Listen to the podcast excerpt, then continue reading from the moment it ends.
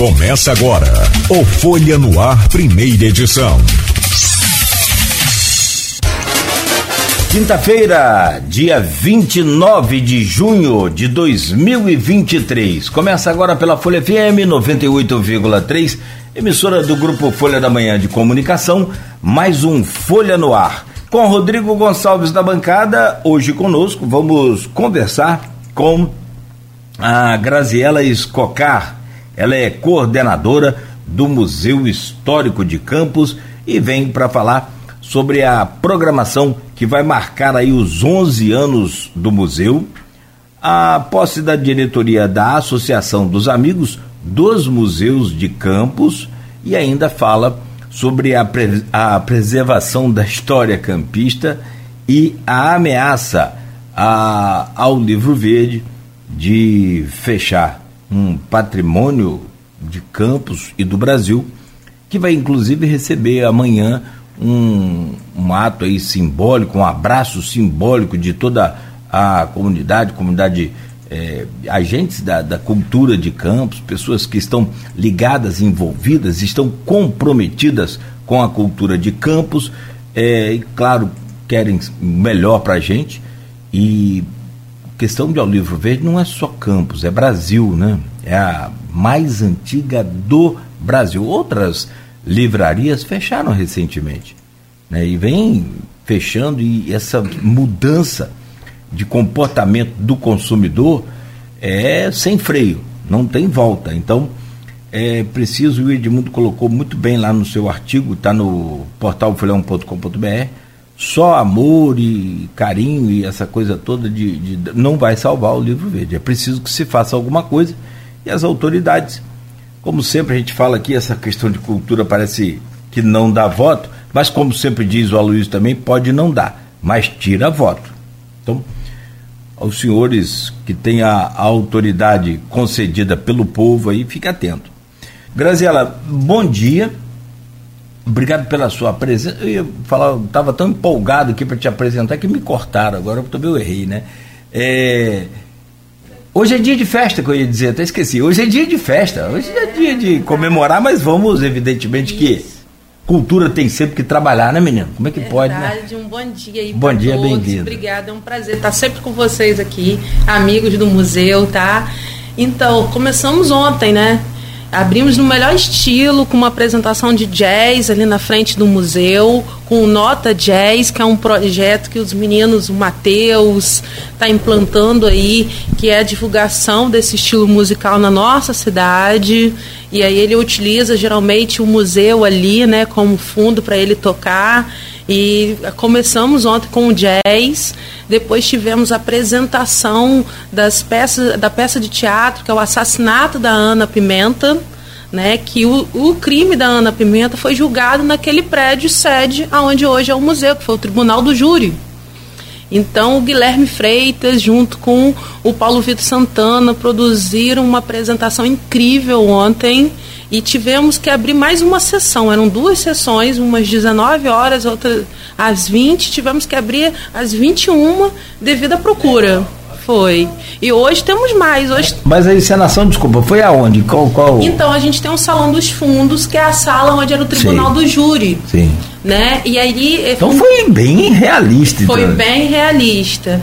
Foi um crime odiondo que ocorreu na nossa cidade, né? Tá dentre os crimes cérebros do Godofredo Tinoco que realmente a, a, Ana Pimenta era uma senhora escravista que ela foi morta pelas escravizadas que ela possuía, né? Mas aí foi um crime que entrou para a história do Brasil, porque geralmente esses escravizados a hum. condenação era a forca, né? A morte, a sentença, mas elas não, elas foram encaminhadas para a cadeia, que era onde era a nossa casa de câmara e cadeia ali na praça, né?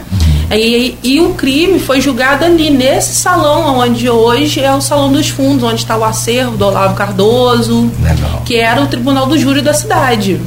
Beleza. Bom, seja bem-vinda. É muita história, muito conteúdo para a gente contar. Deixa eu trazer o bom dia do Rodrigo. E aí sim a gente já entra em toda essa, é, essa programação, em todos esses festejos e, claro, evidentemente que as outras demandas também. Rodrigo Gonçalves, hoje na bancada conosco, sempre bom, importante e um prazer renovado a cada dia ter a sua presença aqui. Bom dia. Bom dia, Cláudio. Bom dia, Beto, aqui da técnica. Bom dia especial a Graziela, que está aqui com a gente. Prazer te receber aqui. É, primeiro, desejar um bom dia também aos nossos ouvintes em 98.3, também que acompanham a gente pelas redes sociais, que estão sempre ligados aqui no nosso programa. Rodrigo fica rindo, como é que eu vou apresentar O cara quando ele ganha bem, né, feliz, tá bem amado. Bom, vamos embora, deixa a vida particular para lá que você queria fofoca. Ó. Oh. Deixa eu te contar, meu filho. Bem, a gente né, receber a Graziela hoje é uma data importante, é, é, o dia mesmo do aniversário, como ela falou, a programação começou ontem, né?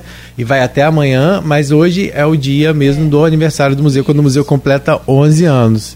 Podemos dizer que é um museu ainda jovem pela a estrutura de museu, né? Mas a, a tudo que carrega ali de história, né? É, o prédio por si só, né? A, a revitalização, a restauração e revitalização daquele espaço né? E eu já tive a oportunidade de visitar o museu algumas vezes, né? E ainda sinto que a população de Campos precisa estar mais presente naquele espaço para conhecer sua história, porque uma população que não conhece sua identidade, a gente acaba presenciando situações como a gente está vivendo hoje. Uhum. Porque eu vejo muita gente falando assim, por exemplo, da Livro Verde, e, e, e sei que poucas pessoas têm o hábito de comprar um livro ali, né? As pessoas agora, é, inclusive algumas pessoas hoje falando, foram na Livro Verde para comprar material escolar, como você falou mas a essência da livraria muitas vezes não é, é mantida e as pessoas sequer sabem também dessa história, né? Que ano que vem vai completar 180 anos, né? E que é a mais antiga. E quando o Cláudio fala dessa questão da mobilização que tem que existir, né? Assim, mesmo que tardia, é claro que algumas questões, as questões administrativas vão ter que ser levadas em consideração, mas a questão histórica, histórica a questão do patrimônio, né, é, é, algo que precisa ser pensado, porque como se é a livraria mais antiga do Brasil, cabe também, né, ações do governo federal, do Ministério da Cultura, né, e aí a gente tem representantes hoje lá, tanto aqui de Campos, como é o Caio Viana, como também da região, que é o Murilo Gouveia, né, e também acho que é importante a Assembleia Legislativa também se envolver nesse projeto de para que se recupere. Né? A história de Campos, de uma certa forma, vem passando aí por, por, problemas, mas a gente também tem que elogiar as coisas que dão certo e o Museu de Campos é algo que, dá, que, que vem dando certo. Eu fico feliz de ver a Graziela à frente do museu, independente de quem esteja à frente da prefeitura. Eu acho que política pública se faz assim, né? É, é, com o que está dando certo tem que ser mantido, até pela questão da continuidade, isso é muito importante, porque aqui em Campos muitas vezes as coisas começam de uma forma, depois vão para outra e depois acabam não sendo concluídas, e a gente tem um exemplo também né, do que muitas vezes isso pode ocasionar, como foi o caso do Palácio da Cultura, que até hoje não conseguiu retomar suas atividades devidamente, e aí a gente não vai entrar em questões que se é culpa de A ou B, mas de fato hoje ele ainda não consegue ter a ocupação devida do seu espaço, mas o museu é sim algo que, de, que vem dando certo e mostra que a gente, quando quer fazer, a gente sabe fazer. Então, se a gente sabe fazer, por que não aplicar isso a outros patrimônios do nosso município? Perfeito. É, assim, quando você fala que está dando certo e tem que ser reconhecido, acho que é o mínimo que a gente pode fazer. Mas também, assim, é um dando certo com tanto sacrifício, Sim. com tanto sacrifício. Mas mostra que a gente sabe fazer, não sabe? Que, que se fosse melhor organizado, o, o, esse sacrifício Faz parte, claro, qualquer lugar, tudo faz parte. Mas o que eu não consigo enxergar é por que tanto sofrimento se nós temos tanta riqueza. É isso que eu não consigo. Uhum. Eu não, não tenho essa. Também tem pouca capacidade, mas a pouquinho que eu tenho não é, consigo. Você é um, eu sei que você sempre fala que ontem mesmo a gente recebeu o, o Rafael França aqui, né? Professor que é professor de história. de história. Você sempre fala dessa questão da valorização da história de Campos. Eu fiquei feliz de ouvir da parte dele que, que existe tem? já algum trabalho. A gente sabe que às vezes é, já existe esse trabalho da história de Campos. Você né, vê a Graziela contar a respeito desse né, do júri que teve lá e né, com essa riqueza de detalhes. Né, eu tenho certeza Agora, que muitas pessoas não, não conhecem é, essa história tem, né, da tem. forma que ela, que ela pode ser contada e que de uma certa forma ela representa, porque isso, você imagina, isso, isso é um marco para a história de Campos, mas deve, deve ter sido um marco também para a questão do direito, Sim. né? Então, assim, olha só, aqui em Campos aconteceu algo que marcou a história do direito, uhum. no, entendeu? No Brasil. Então, será que isso é contado? Na, na, na, será que isso é bem explorado, por exemplo, nas faculdades onde tem o um curso de direito aqui? Entendeu? Então, isso é uma, algo que precisa ser trabalhado de forma geral, a gente fazer esse reconhecimento de identidade E a gente só vai é, valorizar a história quando a gente se reconhecer né, nela. Então, se a gente não se reconhecer, vai ser bem difícil a gente conseguir mudar esse pensamento. Acho que a gente está no caminho. É. Né, e o museu está aí 11 anos. É, é, é, a gente tem, né, infelizmente, o contraponto do Olavo Cardoso, mas a gente tem ali o Museu de, de, Campos mostrando que dá certo. E tendo pessoas à frente que realmente têm esse compromisso, a gente vai continuar avançando. Só sobre essa cobrança que eu sempre fiz nesses trinta e tantos anos de rádio, Graziela, não tem história no ensino fundamental aqui, basicão lá, nossas crianças porque eu acredito muito no poder das crianças. Fundamental 1 um que fala. Né? É, Fundamental 1, um, né? É, é fundamental Me orienta um. aí que você é da educação Agora, também. Eu você ficava perdido. Que, era até quinta mim, série. Para mim é até quinta série. É, é o Fundamental 1, é. um, que agora é... Enfim, essas mudanças todas são importantes. Eu sou a favor disso tudo, eu estou, sabe, surfando essa onda toda. Só que eu não consigo entender é esse, por que, que a gente está aqui, por exemplo. Várias escolas particulares de campos eu, eu tenho conhecimento disso, hoje mesmo conversava com um amigo falando que está estudando lá, é, não, no ensino fundamental, a história do rio Tietê, que foi navegável, que foi. Caramba, a história do canal Campos Macaé, que foi navegável e que teve uma. Educação patrimonial, né, Cláudio? Aí você fala, quando né? que eu vou, desculpa, quando que eu vou crescer, um adolescente, um jovem, e ter vontade de ir ao museu? Nunca, é. não, não, nem sei se tem museu em Campos, pela educação do município, eu não sei. É, recentemente eu voltei, inclusive, para a sala, sala de aula, sabe? Aí tô dando aula pro sétimo, ah, oitavo ano, nono ah. ano. Lá em Pipeiras. E, e é, Pipeiras e Canzumbá também, não vou esquecer dos meus alunos. Canzumbá é legal. Né? Pela prefeitura também de São João da Barra. Aí você vai na, na é, força do ódio, bota é, educação, bota cultura aí. ali para essas coisas, história, isso, cultura. Justamente, e eu tô falando tanto lá com os alunos quanto com a coordenação que a gente tem que fazer um projeto voltado para a educação patrimonial, que como que a gente conhece conhece a Revolução Francesa, a Revolução Russa, e a gente não conhece a história do local onde a gente habita, né? E justamente as crianças querendo saber, me perguntando o nome, por que o nome da comunidade é enjeitado, Pipeiras, pois por é. que Canzumbá, Eu não conheço. Né? Então, eu sou de lá de São João da Barra, eu não sei, só sei de ouvir então, falar, mas não sei nem o que, que significa cada... Então, então a gente está buscando é saber, né? Até onde eu entendi enjeitados é porque ninguém queria ir para lá. É. enjeitados, então por isso é enjeitados, fica dentro de pipeiras, né? E a gente está procurando realmente fazer esse trabalho de educação patrimonial na escola, porque realmente foi o que você falou, Cláudio. A gente só conhece aquilo que a gente ama né, que a gente entende. Então, como que a gente conhece o Rio Tietê, mas não conhece o Rio Paraíba que está aqui? Então, a gente precisa fazer esse trabalho para a gente conhecer outra vertente também que a gente está trabalhando, que vai ter o primeiro EMUSE, né, que é o primeiro congresso de museus voltados para a educação, que vai ser na Bahia esse ano, que eu quero muito ir também. Vai falar sobre a educação museal que é uma educação que ocorre dentro dos museus que a gente já realiza no Museu Histórico de Campos, mas tem essa nova termologia, que é a educação museal. Então, a gente também lá no Museu Histórico de Campos, a gente está preparando material educativo, a gente publicou ano passado na Bienal um livro sobre o museu, né? Eu falei sobre o solar, a trajetória histórica do solar. Agora a gente quer fazer um livro realmente educativo, uma cartilha, né, no qual a criança possa ter acesso, porque é um livro mais para adulto, né, que conta a trajetória histórica, uma linguagem mais de historiador. E agora a gente quer fazer algo voltado realmente para a criança, que é a educação museal. Então, a partir da história do museu, você também conhece a história da sua cidade. E assim vai, a gente tem outros projetos também de realizar um livro para didático voltado para arqueologia, porque quando a gente fala do nosso indígena, né, aqui da região, o Goitacá, a gente que material possui? Não tem nem foto, né? Uma foto que as pessoas geralmente procuram lá no museu. Ah, qual a imagem verídica do índio? Verdade. Porque aparece o indígena sempre com adereços. Fala, Cláudia. É aquela estátua, não é? Ah, não é. vou falar da estátua. Aquela aqui, perdão, foi quem que fez? Eu sei que foram alguns artistas que eu respeito, eu entendo. Uhum. É igual o hino de Campos.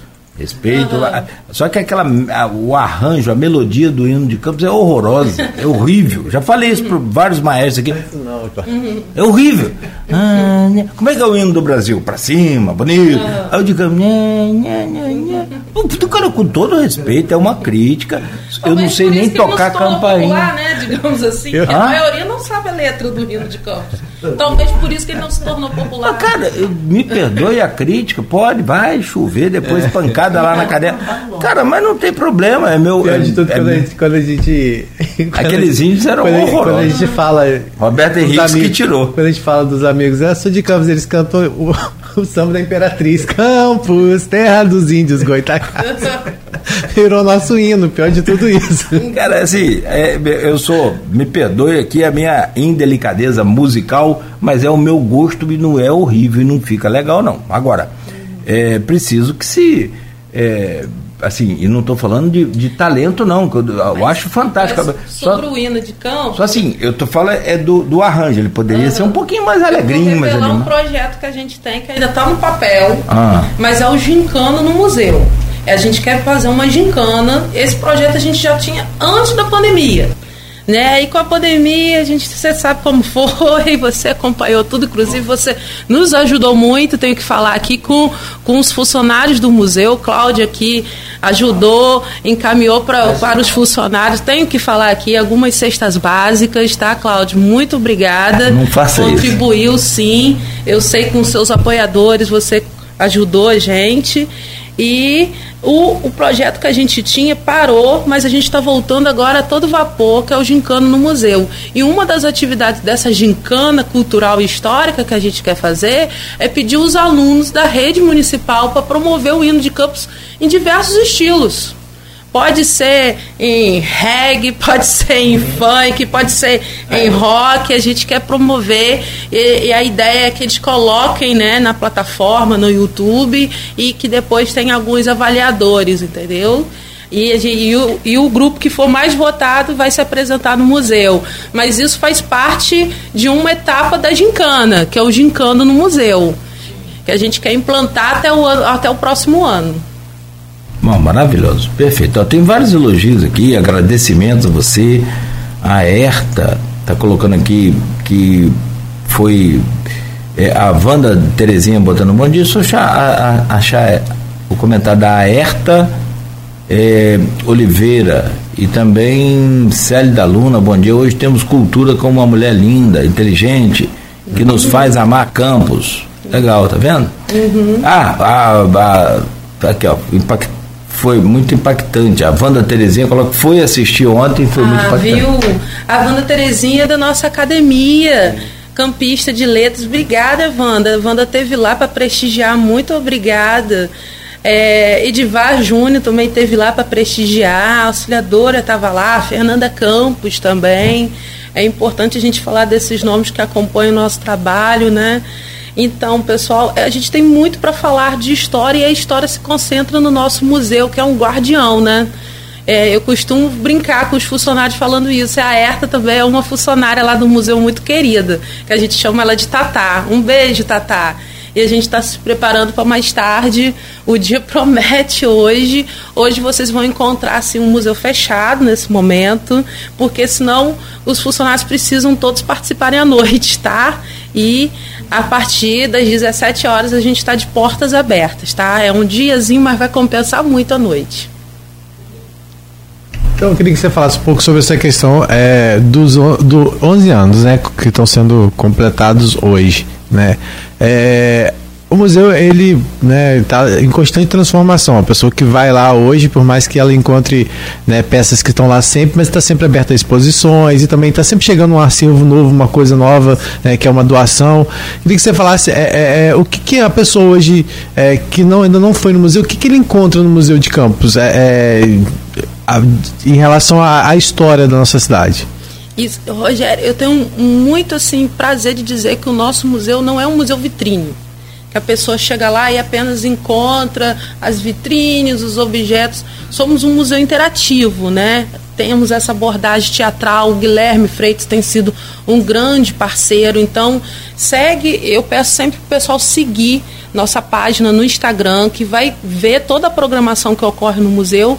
Mas se a pessoa for lá esporadicamente para visitar durante o dia, vai encontrar as salas de exposição permanente no segundo piso, que a gente fez com, na época com o Freitas. A gente tem que lembrar que o Carlos Freitas foi um museólogo e primeiro diretor do museu. Ele elaborou um projeto expositivo, bem didático mesmo, através de linhas do tempo. O Cristiano Plurrá, também, que é outro historiador da cidade, participou desse projeto, um grande parceiro e amigo e foi feito também esse projeto expositivo da linha do tempo, está no segundo piso do museu. Então, é ótimo para você conhecer a nossa história de Campos. Então, a gente fala desde a chegada dos portugueses, esse impacto com os nossos indígenas, depois o Sala do século XVIII, a gente vai falar da Benta Pereira, que todo mundo já escutou falar. É nome de rua, nome de escola, mas não sabe quem é, sabe? É os nomes, é geralmente assim, os visitantes falam, nossa, eu sempre ouvi falar do José do Patrocínio, do Nilo Peçanha, mas não sabia quem era. Aí quando visita o museu, começam a, a conhecer. Essas visitas são guiadas? Como é que é? São, são guiadas. Hoje a gente chama de mediadas, porque a gente dá a oportunidade do visitante falar, perguntar. Então é realmente aquela comunicação, mediação entre os nossos estagiários, mandar um abraço para eles aí, que tem aguentado uma pancada de escolas né? Que todo dia a gente tem escola agendada de manhã, tarde. Você já, já, tive lá. já levou a sua escola, inclusive, lá no museu. E os nossos estagiários estão bem preparados para isso. São do curso geralmente de História e de Geografia.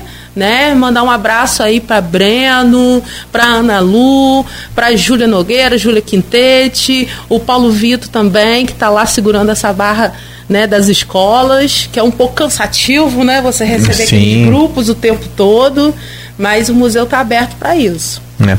E quando a gente fala dessa história de campos, você, né, você falou, são peças, mas também tem, é, é, na verdade, tem, também tem um pouco dessa história contada através de, de relatos, não é isso? De... Sim. Aí, quando eu falo para você que é essa interatividade, né? O Guilherme, ele tem o um curso lá, que ele é, ele é coordenador do curso, curso Letras em Movimento, e uma das principais linhas do curso é trabalhar a história de campos.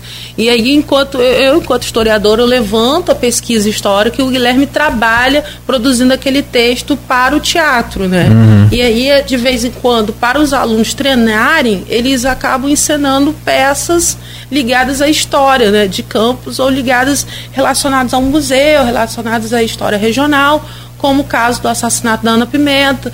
Ele está produzindo aí, está vindo ter o quarto meia-noite no museu, ele está produzindo aí a Rua das Cabeças, que todo mundo já ouviu falar, mas tem uma, uma lenda urbana. Eu não falar. A Rua das Cabeças? Fala, você ouviu falar? É, é a Rua da Quitanda que é a rua da, onde é a Superintendência de Igualdade Racial, a Zumbi, né? Uhum. Então tem toda uma história por trás aí que a gente vai revelar e aí a gente pega o, a, a ideia do Halloween, mas a gente traz o Brasil, que a gente faz no finados brasileiro, né? Então a gente traz todo o regional é, é, é voltado para campos. É um fato histórico verídico que ocorreu, é um crime, realmente, a gente tem documentação desse crime verídico, a gente tem o Godofredo Tinoco, Gastão Machado, que conta esse crime de uma maneira mais romanceada, né? São uhum. memorialistas e a gente traz à tona para o público história de campo junto com a questão do terror. Agora, o, as comemorações vão até quando? E como que, que participam? É, é tudo aberto, é tudo de graça? É, tu, é isso é importante frisar. Sabe que é, eu fui no o último museu fora que eu fui foi o Museu Imperial. É interessante, você paga um valorzinho legal, uhum. não me lembro mais, é, é, bem. O nosso museu a entrada é significativo para quem está com a família toda, é, né? Então fica é. mais caro um pouco, mas assim, claro que vale, evidente que vale a pena muito mas assim, é, o nosso aqui é de graça. É nosso, isso. A entrada é gratuita e vai até sexta-feira. Agora a gente tem um grande parceiro que é o Arthur Gomes, né? Que vai também oferecer sexta-feira um, um sarau né? E o Arthur tem desenvolvido uma vez no mês, a última sexta-feira do mês, sarau no museu. E tem, tem chamado um público também muito interessante para o museu, muito bom, tem sido muito agradável. Ele tem utilizado aquele espaço do café no museu, né? Então tem aprimorado ainda mais o nosso trabalho. E não, como é que o, esse cronograma de data? Hoje, dia 30. Não, quinta, dia 29. 29. Ah, perdão, é sexta-feira, dia 30. Hoje, 29. É. Isso vai até quando? Vai até sexta, até dia Até 30, amanhã. Até amanhã. Isso aí. E, e hoje, como o Rogério falou, hoje é a data realmente que foi inaugurado o museu, dia 29. Né? Dia 29 é o. Dia 29, é. Foi a data que inaugurou lá em 2012. E hoje a gente vai dar posse aos amigos dos museus municipais é uma associação de amigos, porque a gente está pensando cada vez mais e os outros museus, pelo que eu tenho acompanhado, têm pensado na sustentabilidade, né? A gente tem a questão do poder público, sim. É, o museu é um museu municipal, a gente tem que lembrar disso. Mas os outros museus estão buscando outras fontes de renda, para sobreviverem realmente, né? Isso tipo o quê? Isso devido à pandemia, associações de amigos, né? É, sim. Associações de amigos que aí você funda, você tem um CNPJ. Eu coloquei até isso para a gente falar no segundo bloco, sim, uhum. né, mais detalhadamente, até para a gente falar um pouquinho sobre, sobre essa prática. Mas eu queria que você, que você reforçasse um pouco também do que do, da programação de ontem, né? Porque como você falou, já teve essa apresentação e eu fiquei, eu parei nessa questão do, do projeto Nota 10 que aconteceu lá em frente. Queria que você falasse um pouquinho mais como é que funciona, que eu achei bastante interessante, é. até uma oportunidade para a gente isso, falar isso. sobre. Ah, é, teve essa apresentação ontem, eu vi as imagens, né? Uhum. Já estavam disponíveis inclusive no site da prefeitura, do pessoal tocando lá na frente. Uhum. Isso é bem legal porque quem está passando pela praça também, né, volta a sua atenção para lá. Uhum. E esse projeto tem alguma coisa, alguma relação com vocês ou vocês só cedem o espaço? A gente cede o espaço, mas é interessante que eles nos procuraram porque eles querem realmente é, democratizar a questão musical em campos e mostrando esse estilo musical que é o jazz. Né, que aqui a gente realmente não tem muito, né? Então eles procuraram o museu para ser um local, né, que eles possam tocar, né, como cenário, né, e em frente a um patrimônio histórico. E aí a gente permitiu que isso aconteça, a gente dá total apoio, assistência ali técnica, inclusive e eles têm tocado, que é o projeto Nota Jazz, que é para isso mesmo, democratizar o jazz na nossa cidade. É, que legal. É, e eles têm tocado, geralmente, eles tocam na saída, na hora que o comércio está fechando, lado de umas quatro, cinco isso horas. Isso então é periódico? Assim. Eles têm tocado duas vezes no mês, nos dias de quarta-feira. E aí vocês anunciam lá na, na, na, rede social do. Isso, a gente anuncia na rede social do museu. Eles também têm a página do projeto. Vale a pena vocês seguirem, é Nota Jazz né? E o Matheus, ele, ele tem pedido realmente para o pessoal seguir a página, conhecer o projeto. E é lindo. E a gente abriu com chave de ouro, né? Uhum. Então foi ótimo, foi uma apresentação em tanto.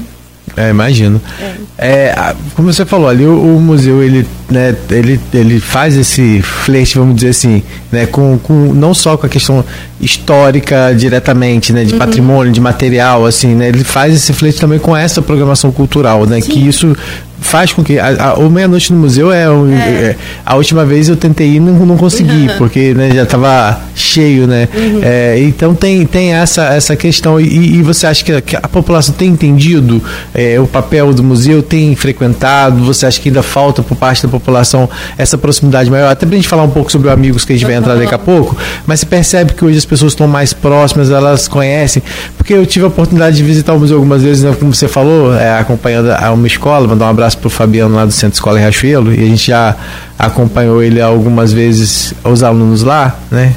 E, e ali tem um pouco de, da história, um pouco de, de, tudo, né? Tem um pouco uhum. sobre a história da ferrovia, tem um pouco Isso. sobre a história, é, é, quadros que mostram é, imagens antigas da nossa é. cidade, até para a pessoa comparar, e é, importante, é, é, interessante porque você ali dentro você olha e você tem a uhum. perspectiva do, de Isso. fora para você né, comparar né, como que era. Então é, é, legal que vai falando, ah, aqui é aquele lado ali onde é o Ninho das Águias. Aí a pessoa olha a imagem e consegue né, fazer esse comparativo que nem sempre, infelizmente, é aí, porque muita coisa se perdeu do que a gente vê ali dentro. Mas tem muito, é, um pouco de arqueologia também tem, né? Uhum, porque de, de, de coisas que foram encontradas, um pouco sobre a, a parte da, da escravidão. E tem bastante material ali para as pessoas É. conhecerem, né? Tem um cofre lá também que tem a sua história, né? É, então eu queria que você falasse um pouco sobre isso, né? É, é, o que, que a, a pessoa. Na entrada logo tem a parte da, da ferrovia. Esse, todo esse arquivo é de doação, por exemplo, esse da ferrovia.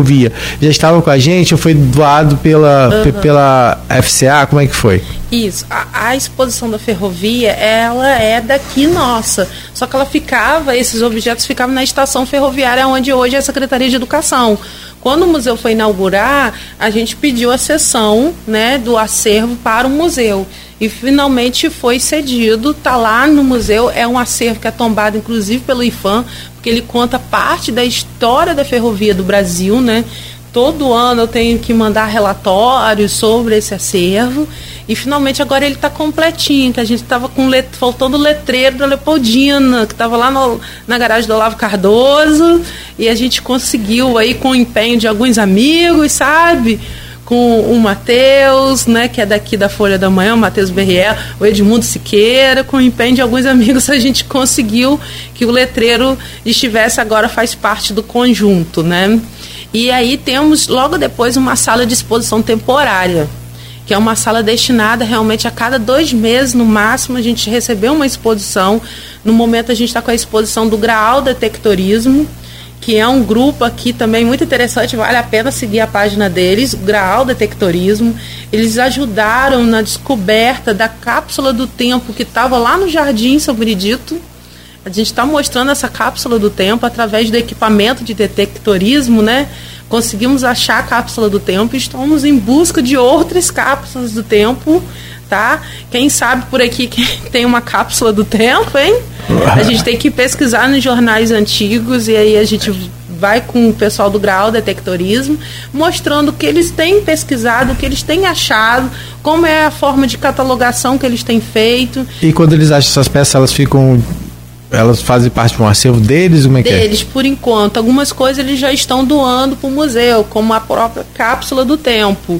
E a gente também está contribuindo. Que cápsula do tempo é essa? Eu não conheço essa história. É, o- é, é, agora eu não me lembro o ano, mas foi enterrada uma cápsula do templo em frente à Academia Campista de Letras, né? É, foi enterrada em um pote de vidro e aí tinha é, cartas, tinha jornais da época, né?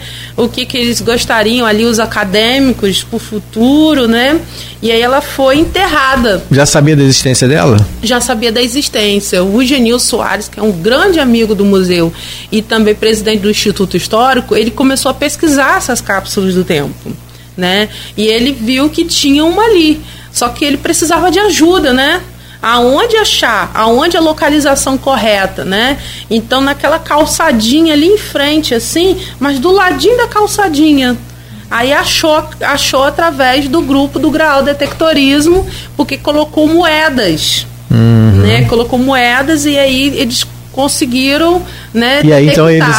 E eles são de campos, esse grupo? São, é, são de campos, eles têm pesquisado muito, é, escavado muito lá em Lagoa de Cima. Eles têm um material riquíssimo e a exposição está até o próximo mês, até o dia 29 do próximo mês.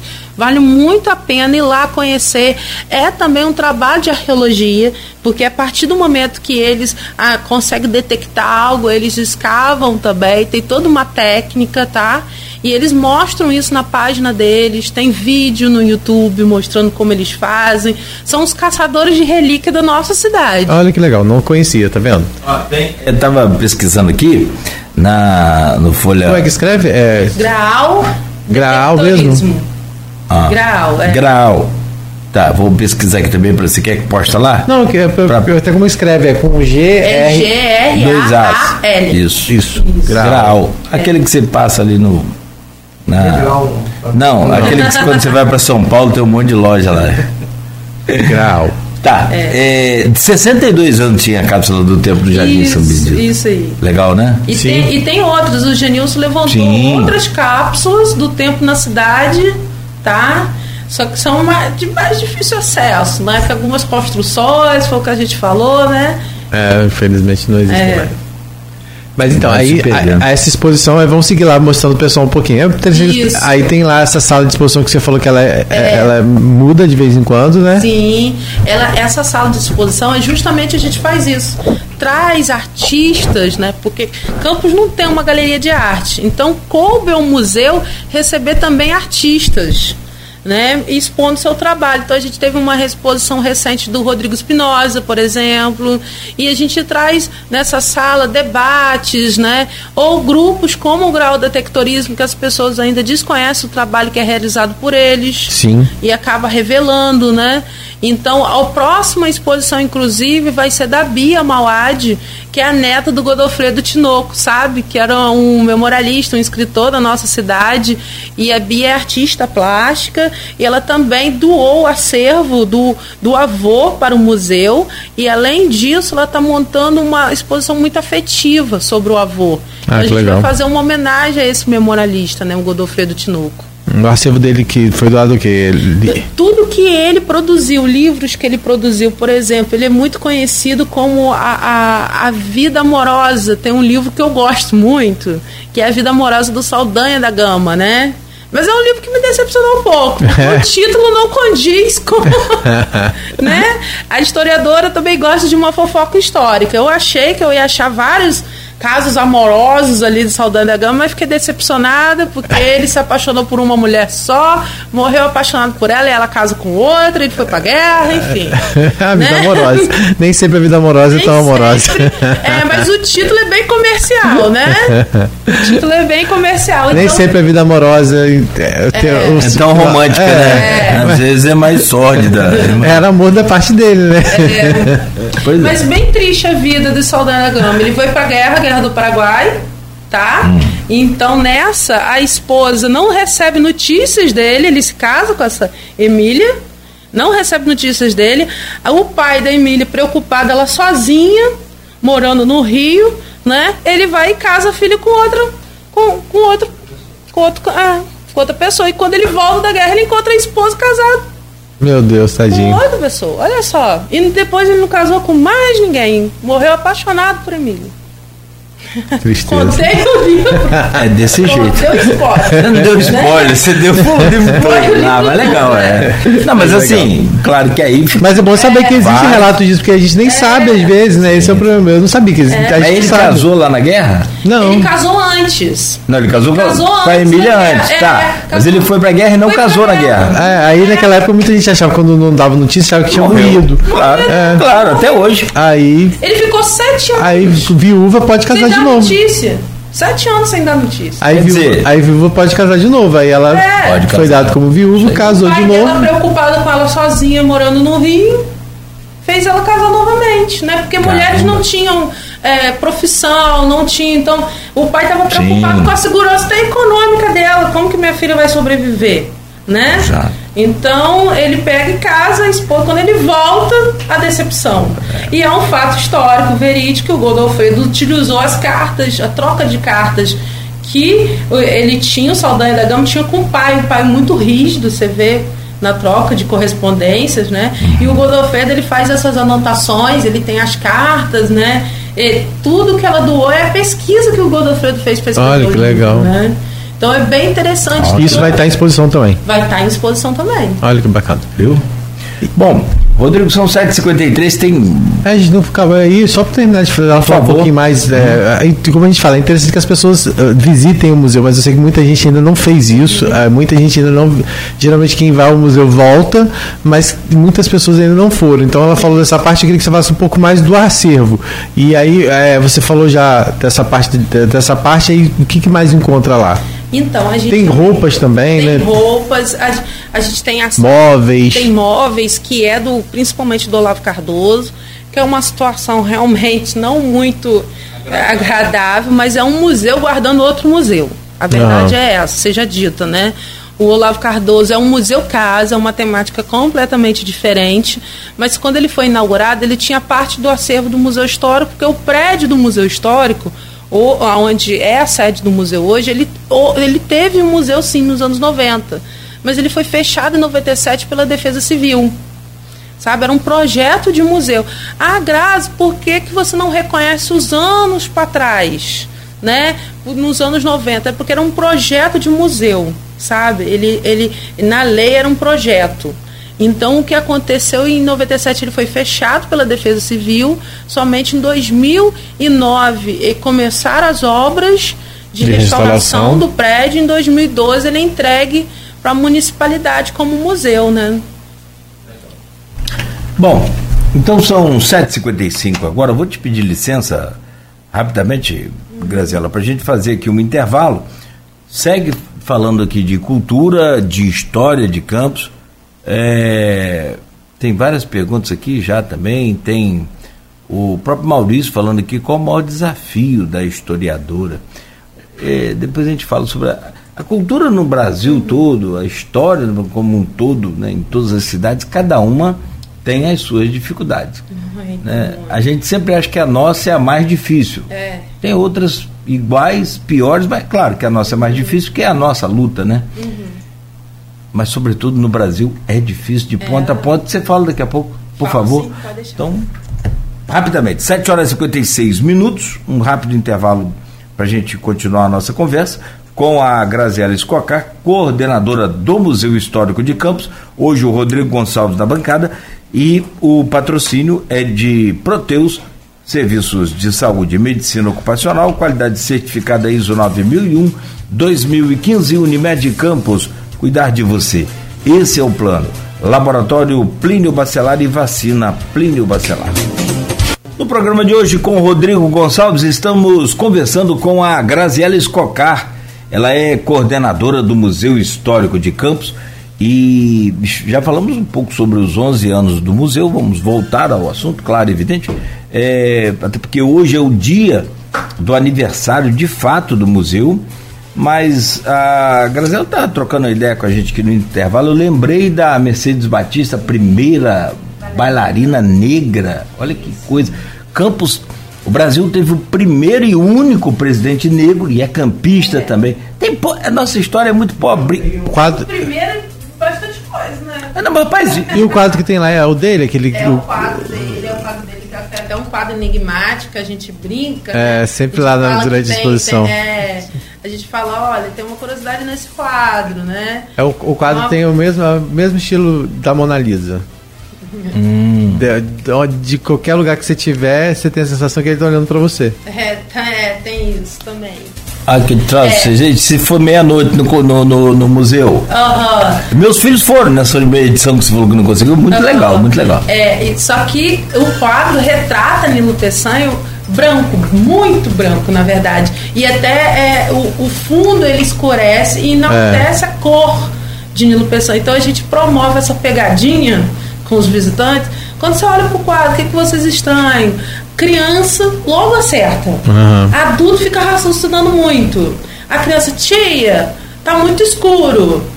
Tá, tá, tá. Ele tá muito branco, tia. É, Aí a gente legal. fala que o pintor, né, quis acender, mostrar a cor, que não era. Porque o Nilo, ele sofreu esse preconceito. Primeiro, ele sofreu o preconceito por ser do interior do estado. Né? Só os grandes políticos poderiam ser só da metrópole. Uhum. Ele sofreu esse preconceito. E o segundo preconceito racial, né?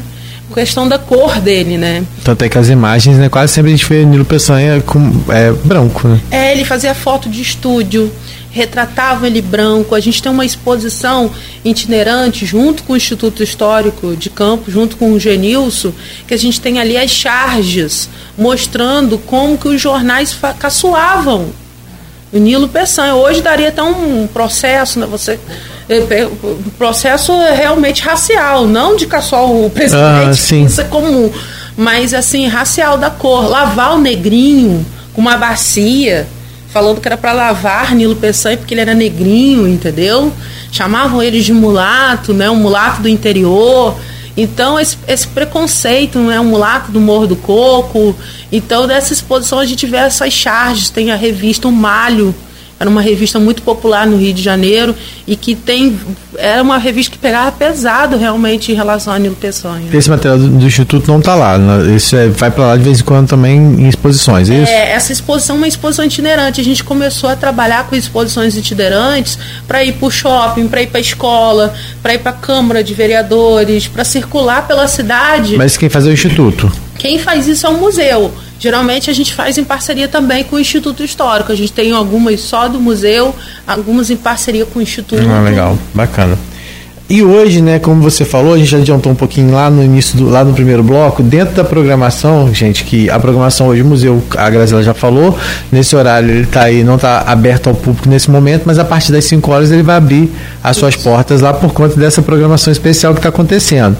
Então, a partir é, das 5 horas, quem quiser já pode ir lá, só que às 19h30 vai ter um momento muito importante que é a posse da diretoria da Associação dos Amigos dos Museus Municipais de Campos. Eu queria que você falasse um pouquinho como é que surgiu a ideia dessa associação, qual o objetivo dela, quem são esses amigos, quem pode fazer parte de, desse ciclo Sim. de amigos, como é que é? Sim. Então, essa associação de amigos, na verdade, é uma associação dos museus municipais, de amigos dos museus municipais. Por quê? A gente tem que lembrar que a gente não tem só um Museu Histórico de Campos. A gente tem um Museu Olavo Cardoso, que infelizmente está fechado, o prédio está se deteriorando. E, como eu falei, a gente tem pensado na sustentabilidade. Os outros museus do Brasil têm pensado nisso, não só através do poder público, mas através de outras iniciativas também privadas. Então, a, a questão da associação é para a gente ter realmente um apoio, um suporte, pensar nessa sustentabilidade. Então, tanto para o Museu Histórico quanto para o Olavo Cardoso. São amigos que já fazem parte da história do museu, com apoiadores que não eram reconhecidos, na verdade, sabe? Pessoas que já faziam bem para o museu, doando algo, ajudando de alguma forma. E aí a gente promoveu, se eu não me engano, no ano passado, a eleição né? A eleição foi bem concorrida essa eleição, inclusive eu fiquei até surpresa, bastante am amigos querendo fazer Esse parte. é bom, é bom. Foi muito bom e elegemos aí a nossa presidente, que é a Tereza Peixoto, que a gente chama de TT, que foi vice-reitora da UENF a querida, ah, tá. é arquiteta, professora da UENF, e o nosso querido Edivar é o nosso vice-presidente, também um grande amigo do museu. Ano passado, no aniversário de 10 anos, Edivar fez uma campanha para arrecadar tintas, né, para a gente pintar a fachada do museu. Então, Edivar sempre foi um colaborador do museu né? E agora a gente está dando esse reconhecimento. Temos um conselho agora consultivo, né? A partir desse conselho consultivo eu quero abusar desse conselho mesmo para sugerir projetos, exposições para o museu, sabe? E a partir dessa associação a gente pretende ter o nosso CNPJ que já foi criado e, e concorrer justamente aos editais que está vindo aí, né, que a gente está vendo pela Lei Paulo Gustavo, pela Lei Aldir Blanc, e além disso também buscar iniciativa privada, como eu falei para vocês. É buscar realmente recursos. Os museus a gente tem visto, Museu da Manhã, por exemplo, ele é todo financiado pelo Banco Santander, sabe? Tem sido parceiro. É, a gente tem visto isso. É, o Museu Histórico do Rio tem apoio do, da Vale, então a gente quer realmente buscar outras formas de, de dar sustentabilidade, né? É aqui talvez o porto, né? Que é, é uma, uma, fonte forte aqui de. Uhum, verdade. Em comparação assim a Vale, essas grandes empresas, o Santander, que aí é ao concurso, né? Os caras uhum. ganham barbaridade. É sei lá, Fundação Bradesco também. Né? Uhum. A partir de quando você existe, tem um CNPJ, é. né? Aí você pode Isso. Né, participar e você tem esse caminho. Tem um comentário aqui no Face, o, o Grazi, que, que é do Carlos Augusto Souto de Alencar. Ah, sim. Peraí que. Ah, Meu padrinho na ah Academia Pedralva. É, vocês ficam aí nessa troca aí de, de, de carinhos e. Uhum de elogios, ele diz aqui, ó, mil aplausos para Graziela Escocar Ribeiro. Minha confreira. Isso. É, confreira, confreira é que dá as dicas, né? Antes é. de, de todo mundo, na Academia Pedralva. Isso. Dia 14 receberá a premiação de intelectual do biênio pelo É. oh, legal, pelo Congresso de, da Sociedade de Cultura Latina. Grazi, por favor, fale um pouco sobre a necessidade da preservação do patrimônio imaterial. Isso, é legal. Isso é uma preocupação Ah, ele bota aqui, ó, Carlos Augusto, inclusive. Ele coloca aqui também o Jornal Folha da Manhã também será premiado no evento. É, é, eu, eu fico meio envergonhada aí, mas a gente Não, parabéns. esse, esse prêmio lá em São João da Barra, inclusive. Muito obrigada, Carlos Augusto, pela indicação, meu padrinho. Me Legal. iniciando lá na Pedralva, tomei posse esse ano também na Ah, Pedralva. que legal, parabéns. É, Parabéns, muito Obrigada. bom. E, e, e sobre o patrimônio imaterial, que eu sei que é uma preocupação dele, realmente, é porque a gente pensa da seguinte forma: o patrimônio material, o prédio histórico, por exemplo, como o Solar dos Arizes, que todos temos uma memória afetiva, a gente sabe que o patrimônio está se deteriorando e, estamos preocupadíssimos.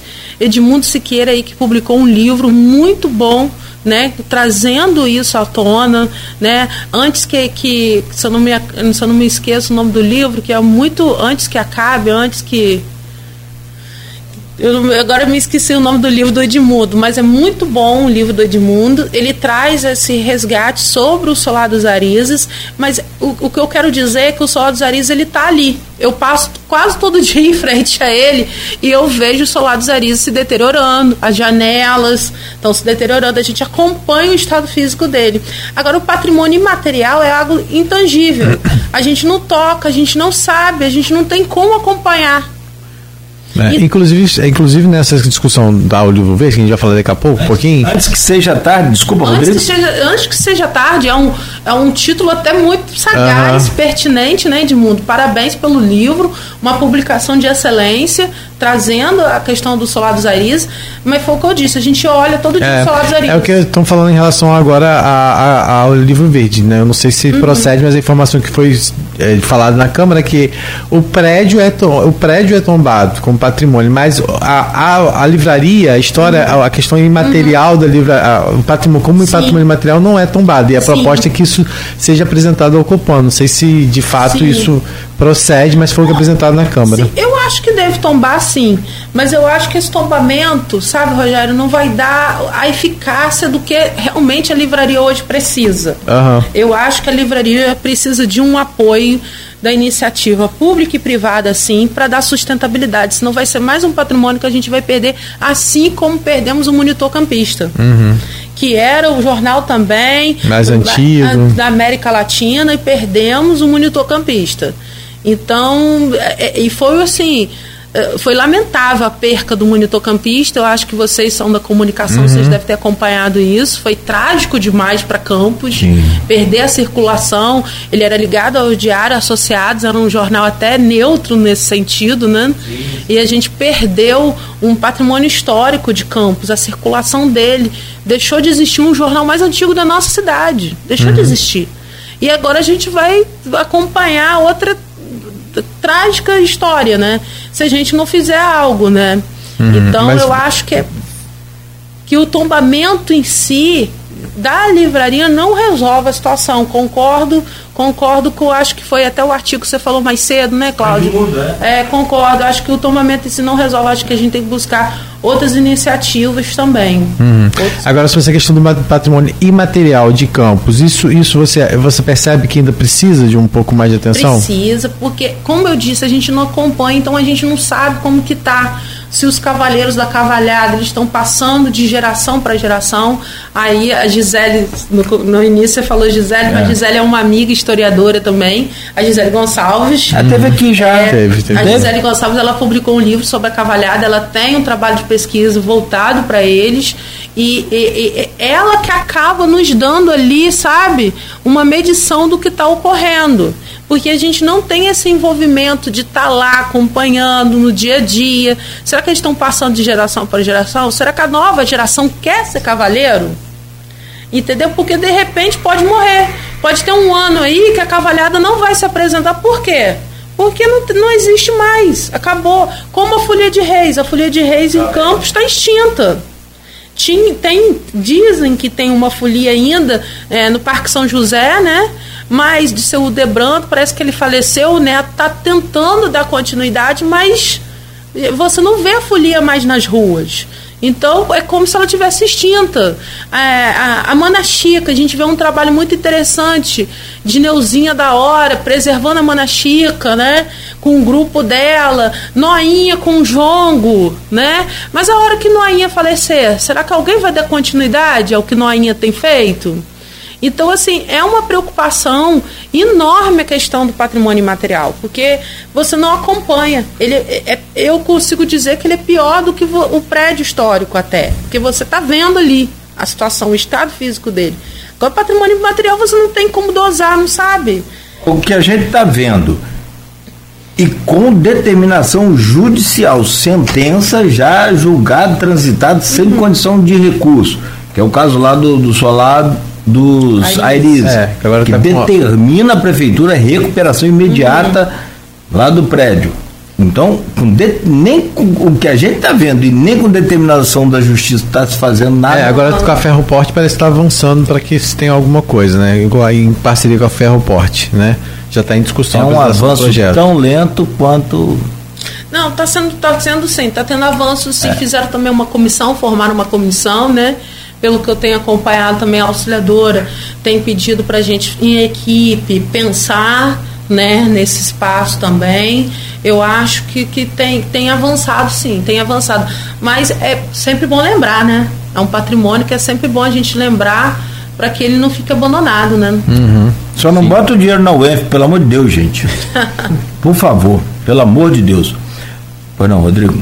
Não, é isso. Aí eu queria que você que ela falasse um pouquinho mais sobre essa associação, que essa associação ela vai, de uma certa forma, é, ela vai se voltada aos museus, né? E hoje isso. em Campos nós temos dois, é. que é o, o, o, Museu História de Campos e o Olavo, Olavo né? Isso. Essa associação você falou que vai ser, ela, ela tem essa possibilidade de, de trazer é, recursos para cá, mas quem pode fazer parte dessa associação? Não estou falando da diretoria, mas qualquer pessoa pode participar, pode, pode como é que é? Pode se filiar, sim, pode se filiar, participar participar como amigo do museu. Agora, agora que a diretoria vai tomar posse, a diretoria vai formalizar isso, como vai ser feito é, é, essa associação, como que você pode se filiar. Uhum. A, diretoria vai organizar. Eu, enquanto coordenadora do museu, eu não estou participando propriamente da associação, até para ter uma neutralidade aí. Sim. Agora a gente vai cortar esse umbigo empilical a partir de hoje.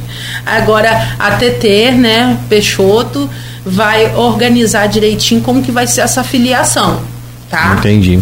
Então aí depois da apresentação, então da depois da diretoria lá ser apresentada, vai ter também outras coisas realizadas nesse, nesse dia especial, não é isso? Sim, a gente vai ter apresentação musical aí com o nosso pianista Ivan Glória.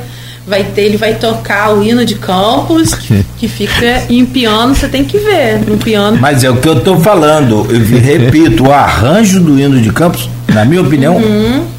não é que eu possa classificar como feio mas não é para um hino de uma cidade que tem que ser aquele é, hino. É, mas é, faz parte da história, né? Patrimônio também. Não, não, não. É, Desculpa, mas, eu não mas concordo. Mas a letra, não. eu gosto da letra. A letra não, a letra é maravilhosa. A letra, é a letra não tem nada a ver com a parte fúnebre do, da melodia. Eu só acho que é uma opinião e eu peço só que me respeite a opinião. Mas, mas assim, que eu respeite a opinião de todo mundo. A versão em piano ficou muito boa. Mas eu acredito, é. nem ouvi, mas eu acredito uhum. que Pior do que aquela não fica, não. Uhum. em piano ficou muito bom. Ele vai tocar o hino de campos, o hino nacional e vai tocar a polca nilista, que a gente descobriu no nosso acervo. Um, um, a gente descobriu uma partitura dedicada a Nilo Peçanha.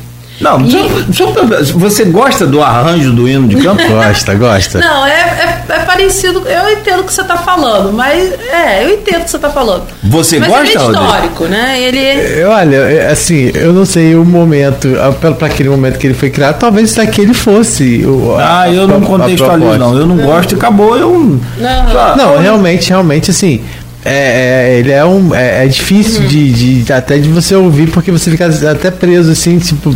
Dá uma tristeza profunda ouvir o hino de campo com esse arranjo aí.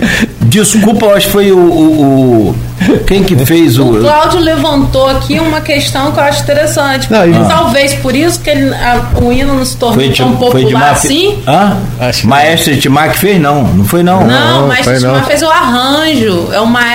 Então, esse é meu problema, é o arranjo. O ritmo, Não, né? ele fez como, né? o- ele, não, ele fez, ele deu continuidade ao arranjo que eu digo assim. É posterior, Maestro, é posterior, gravações posteriores. Sim, sim. Mas aí, é, é, conforme a gente estava falando, vai ter a polca ninista. A polca ninista foi uma descoberta do museu. Na documentação de Nilo Peçanha, a gente achou um um- uma música dedicada a Nilo Peçanha. Essa migração de Nilo Peçanha tá com vocês também? Tá com a gente na própria sala do Nilo Peçanha, ali naqueles armários, a gente tem fotos de Nilo Peçanha, estão guardados fechadinhos, porque a gente quer realmente ampliar nosso acervo expositivo, Aham. nosso desejo. Mas como a gente teve que receber um museu dentro de outro museu, diminuiu um pouquinho o nosso espaço. Eu desejo muito que o Olavo Cardoso volte a ser um museu casa, volte com o acervo do Olavo Cardoso, sabe? Porque O Campos que, só o que tem parte do que ficou, né? museus. Porque a gente sabe que o parte se perdeu, é, né? É, realmente. É, você acha, Graziela, hoje eu sei, eu sei que existe um trabalho muito forte também de até de algumas pessoas que, que, que ajudam às vezes a denunciar é, é, né, quando, esses, quando acontece roubo dessas coisas do patrimônio para tentar recuperar. Você acha que é possível recuperar alguma coisa ainda do que se perdeu? Acho que é possível sim, né? Acho que é possível sim. Eu- estou sempre atenta e existe um mercado né, comercial de peças históricas. Ex- Existe colecionadores na nossa cidade, sim. Eu estou sempre atenta, sabe, Rogério, com coisas parecidas, com que, né, foi catalogado, né? Mas por enquanto aqui na nossa região, assim, ainda não apareceu coisas, não. Acho que a pessoa, a pessoa que fez, cometeu esse crime, Nem tem né? noção do que. Tem, tem noção sim. Foi uma pessoa que, que sabia muito bem que o museu estava desguardecido. Foi um momento muito propício para ter feito isso. Inclusive, tem câmeras que mostram que foi com um caminhão baú. Eu tive lá posteriormente, percebi que tinha latinha de refrigerante. O pessoal- ainda fez um Quase que lanche. Fez uma né? mudança, né? Fez uma É. mudança, fizeram lanche lá. Então você acha que foi realmente não foi algo Foi, foi. para O, que, o que roubaram, roubaram sabendo o que é. Foi uma pessoa que entende realmente o que estava saindo dali, entendeu? Foi bem foi bem selecionadas as peças, foram bem selecionados o conjunto de quarto todo que tinha um valor significativo foi roubado, ah, os lustres, a prataria, né? Então, o que- o que sobrou realmente, o que me dá tristeza, que o que eles deixaram, que não conseguiu talvez sair pela porta, né? Teria trabalho maior para desmontar, eles quebraram. Então, Aí o que é que é, né? e o que a gente resgatou e levou para o Museu Histórico, a gente teve que consertar vidros, cristais, porque eles fizeram questão de quebrar, sabe? E isso que é doloroso a gente ver que assim, também não, não vou levar, mas vou quebrar.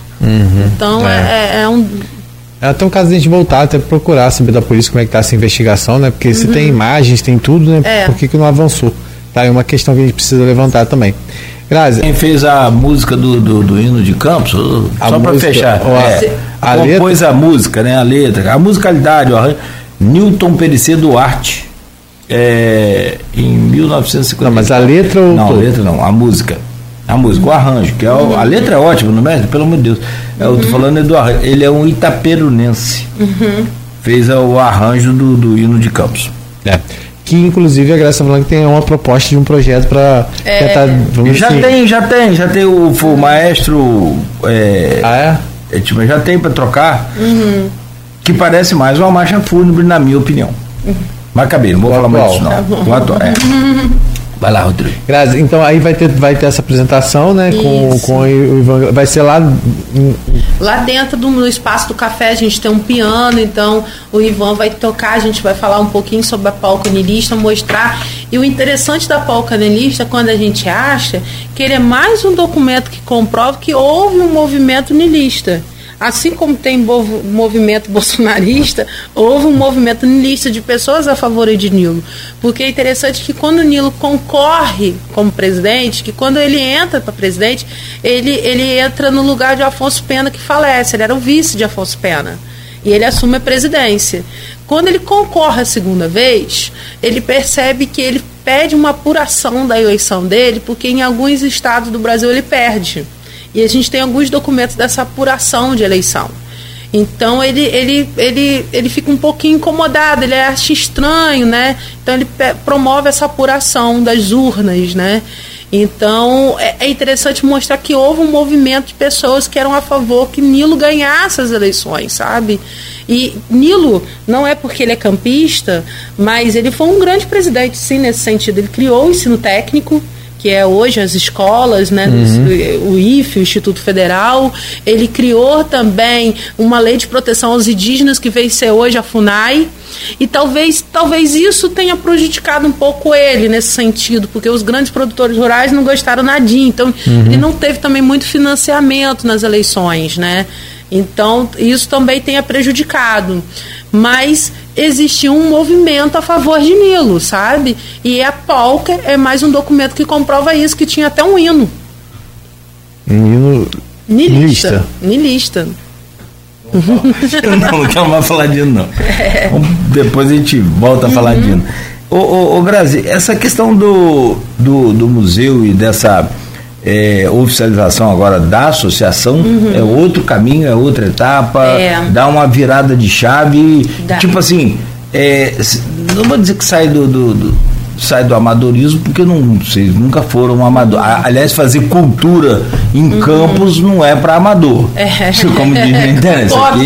Não é para amador, não é isso. Mas assim, sai do, do anonimato, então cria uma identidade, que é o CNPJ da é, associação. CNPJ. E aí agora vira chave e vamos para frente. É. Tem, existe, andei um tempo em Brasília, tem muito fundo perdido para cultura, para saúde, para educação. Uhum. Tem muita coisa que você pode uhum. passar uma semana lá com um deputado, uhum. com, enfim, né? Isso, a gente quer realmente, a gente, a gente não se queixa, não é nenhuma queixa, é que a gente tem percebido um novo cenário aí que os museus estão buscando uma sustentabilidade outras formas. A gente é um, é um museu financiado, administrado pelo poder público municipal. Tá? Privatizar tá? seria uma ideia? Uma, tá na visão de vocês? Acho não. que não. Acho que não. Privatizar acho que não é a solução, não. Eu acho que ter essa associação, acho que fazer esse teste, tendo essa associação e a gente buscando, através dessa associação, apoiadores, porque isso existe no Museu Nacional,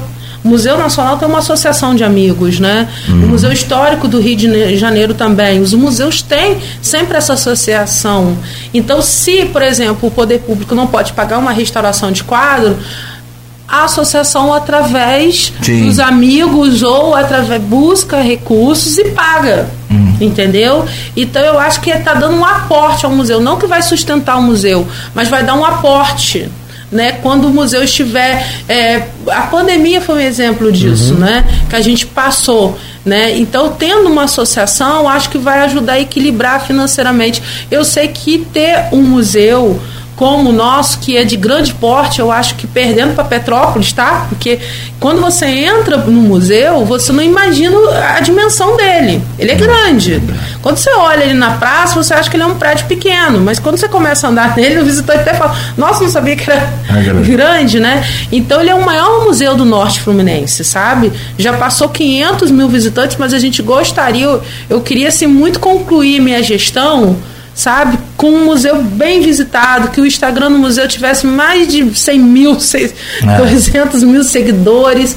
Eu queria muito isso, que o museu ele fosse mais popular. Eu ainda percebo que a população de Campos não frequenta, não vai ao museu. Eu estou sendo bem sincera aqui, sabe? Que esse é um grande desafio que eu trago, né? Muitos professores não conhecem o museu. Verdade. É incrível. É, eu quero tornar esse museu mais possível mais acessível. Tem muito secretário de educação que passou por aí que não conhece o museu. Pois é. Que nem nunca foi no museu.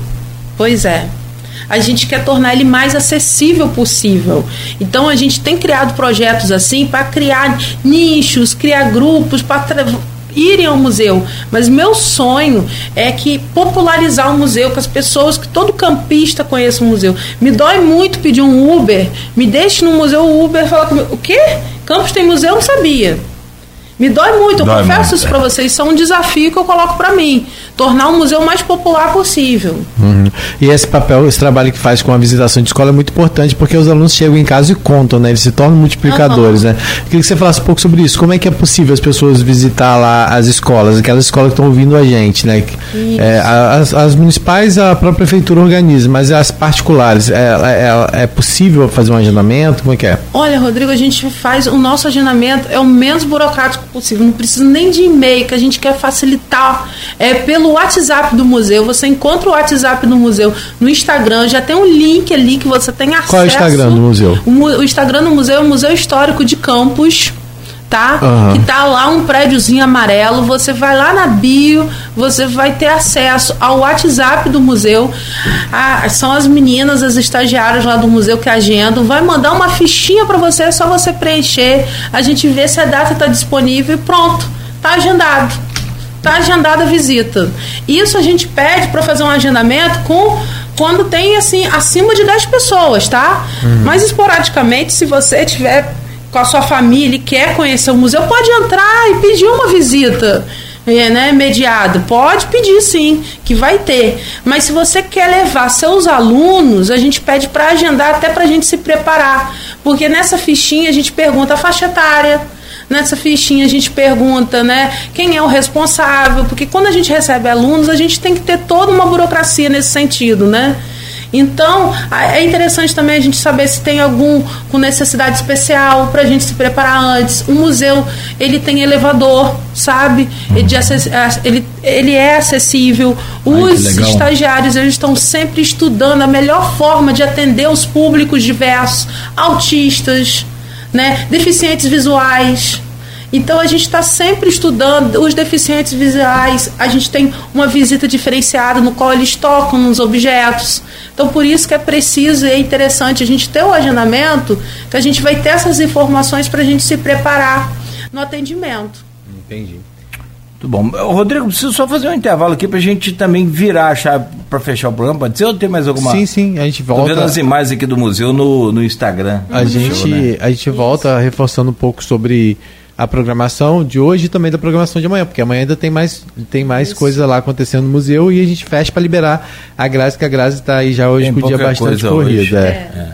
Bom, são 8h36, Folha no Ar, começando com a Graziela Escocar, coordenadora do Museu Histórico de Campos, hoje fazendo 11 anos, completando hoje exatamente 11 anos, a gente volta a seguir no oferecimento de Proteus, Unimed Campos, Laboratório Plínio Bacelar e Vacina Plínio Bacelar. Voltamos com o Folha no Ar. Hoje é quinta-feira, dia 29 de junho, dia de São Pedro e feriado em São João da Barra.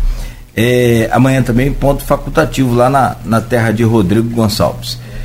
É, e hoje é feriado lá, né, Rodrigo? Se você trabalhasse pois lá. Pois é, hoje é feriado, amanhã é recesso. Você tem que trabalhar em rádio e jornal, não tem folga, né, filhão? Tem, é igual tem. circo, né? Não tem como. Enquanto os outros se divertem, você tá ali.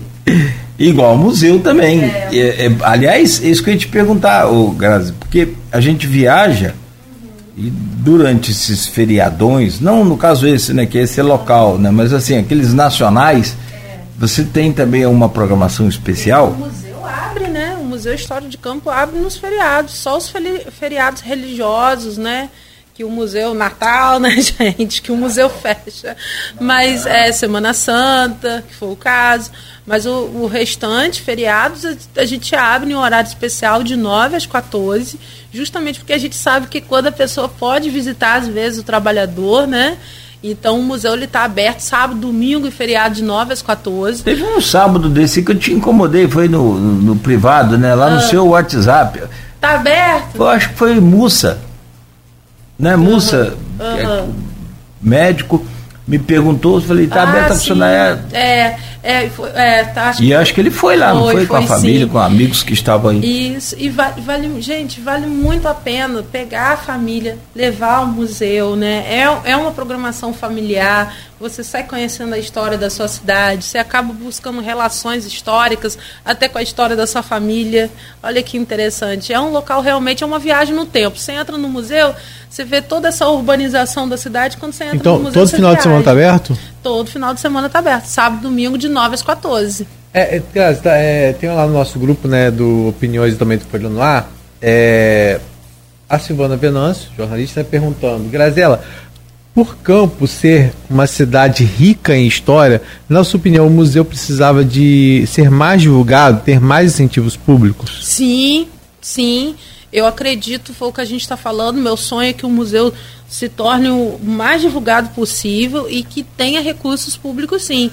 Eu acho que o museu poderia ter, sim. Aí estou eu aqui falando, né? É, peço até, quem sabe, né, o prefeito está nos escutando, né, dê mais uma olhadinha para o nosso museu. Nosso sonho também é trocar nossa expografia nossas expografias são de banners, a gente queria fazer painéis mais atraentes expositivamente, com, com telas, sabe, com telões, com vídeos. A gente queria tornar o nosso acervo atraente para o público, público. Então a gente quer muito que o museu receba esse apoio, sim. Eu acredito que tem tudo para receber, sabe? Mas geralmente a nossa história, né, Silvana, é deixada de lado, né? A gente estava passando aí pela essa situação da Livra Verde, né? É, a gente sabe que tem outras preocupações no governo, tem saúde, educação, né? E a cultura vai ficando de lado, né?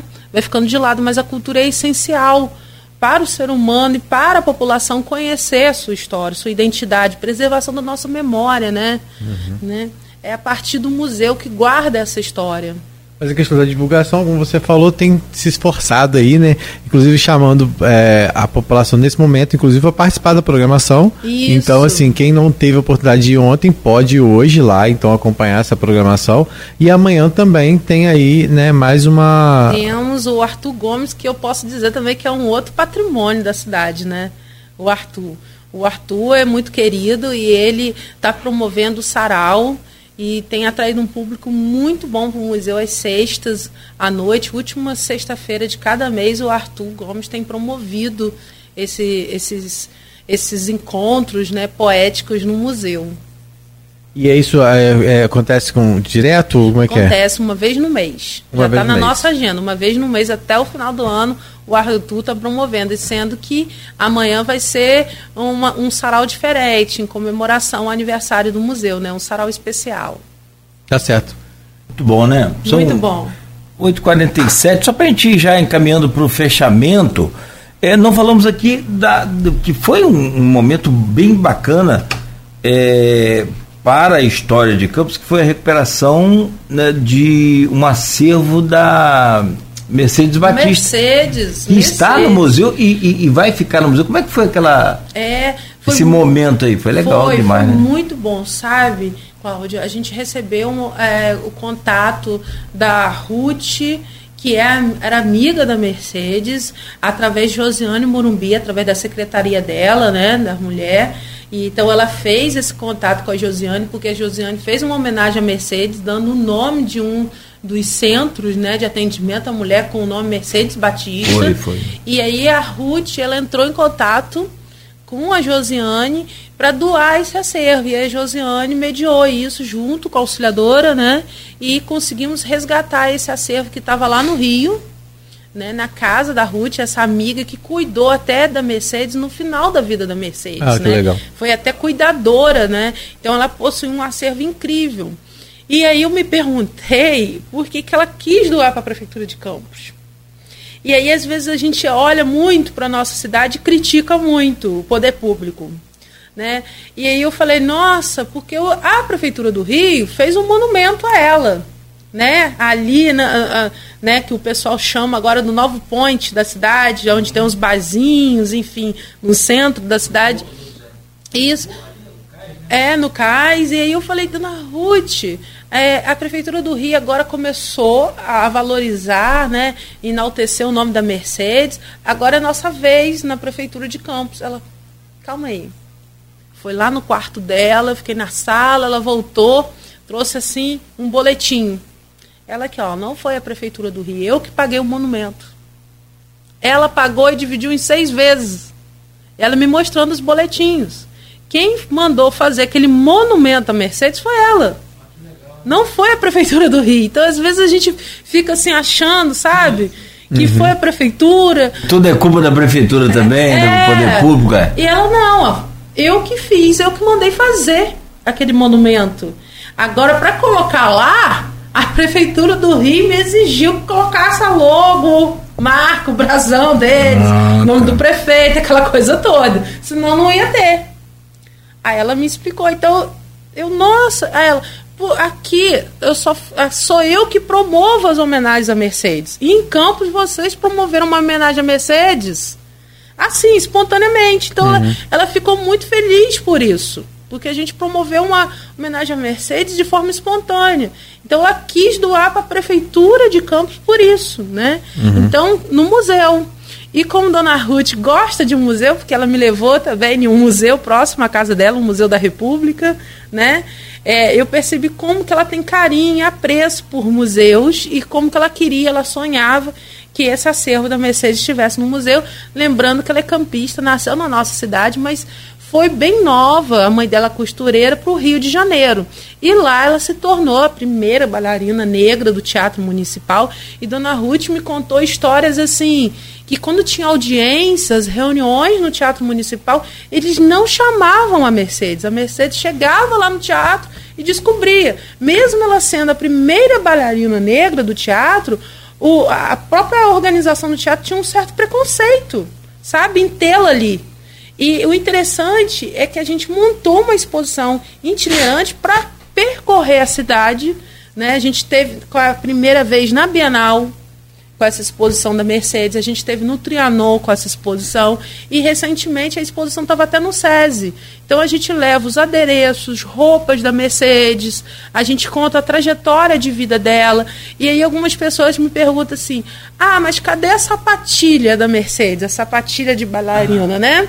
E aí a gente explica, olha, gente, ela era a primeira bailarina negra de dança afro também. Dança afro. Ela levantou a bandeira da dança afro. Então é pé no chão. É pé no chão. Então você não vai encontrar aquela sapatilha, ela até deveria ter, mas não estava no acervo da dona Ruth. Ela era pé no chão. Então se você vê pelas fotos né, dela como que era a coreografia, pé no chão. Realmente tem objetos cenográficos que são re relacionados à religião da Ubanda. Então é a primeira vez que o museu também possui objetos assim. Uhum. Então para a gente é muito relevante. Isso são objetos é, é que não estão em exposição constante no museu. É, é, ele tem esses objetos estão circulando por enquanto em uma exposição temporária, mas a gente pretende ter uma sala no museu que seria a nossa primeira sala multimídia com telão. Então a gente está se preparando para quando a gente for inaugurar o espaço da Mercedes, seja uma exposição interativa com um documentário da Mercedes sendo exibido, que o visitante possa ir lá com um fone de ouvido assistir. Então vai ser a primeira sala do museu. Então tudo isso ainda está no papel, a gente está preparando essa expografia, a gente está. É, eu vou ao Rio também ver um documentário que está lá no Museu da Imagem do Som sobre a Mercedes, muito bom. E a gente está preparando tudo isso ainda, mas ah, já existe a exposição itinerante com os objetos que têm circulado pela cidade. Ah, que bacana. Grazi, você falou sobre, rapidamente, você falou sobre o livro também, né? Que tem o livro do museu, que e... fala sobre. Descobrindo a memória. É, infelizmente solado... esgotou, esgotou oh, tudo. Não, não, consegui trazer para vocês. Na Bienal o livro foi assim, me surpreendeu muito, sabe? As pessoas procurando saber sobre o museu. A gente pediu agora mais uma leva de livros.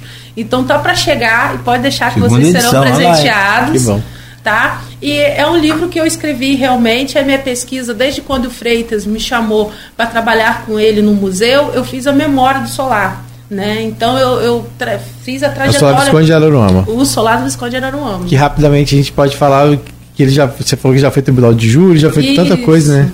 Ah, uma curiosidade do, do Solar, porque todo mundo chama ele de Solar do Visconde de Araruama, uhum. né? E às vezes a gente lê até coisas na internet de forma que está errada, né? Não, o Solar construído pelo Visconde, o Visconde herdou do seu tio. E aí tem uma ligação muito próxima com a história de Quissamã, tá bem? Porque o mesmo Museu Casa Quissamã também pertenceu ao Visconde de Araruama. Mas antes de pertencer ao Visconde de Araruama, pertenceu ao seu tio José Caetano Barcelos Coutinho, que foi o primeiro provedor da Santa Casa aqui de Campos. Então, tudo indica que quando ele foi eleito o primeiro provedor da Santa Casa, isso em 1786, ele tenha mandado construir uma residência próximo, que a Santa Casa ficava na praça, uhum. próximo, né, para sua moradia. Só que ele falece, ele deixa um filho que também é, mor é morto de uma maneira muito suspeita, encontrado morto, mas esse filho do José Caetano, ele deixa seis filhos com as escravas do pai, sabe? E ele abre um processo muito interessante que é o processo de prefiliação. Que a pessoa deixava um testamento, mas abre um processo de prefiliação reconhecendo os filhos bastardos que ele tinha com as escravizadas do pai. Ou seja, ele não queria que essas crianças fossem vendidas e queria ainda deixar alguma herança para essas crianças. Entretanto, a mãe do Visconde, que era a irmã do José Caetano, ela entra na justiça requerendo a herança para ela, porque ela é branca e irmã. Ela se coloca como herdeira legítima. Uhum. Infelizmente, naquela época, ela ganha o processo.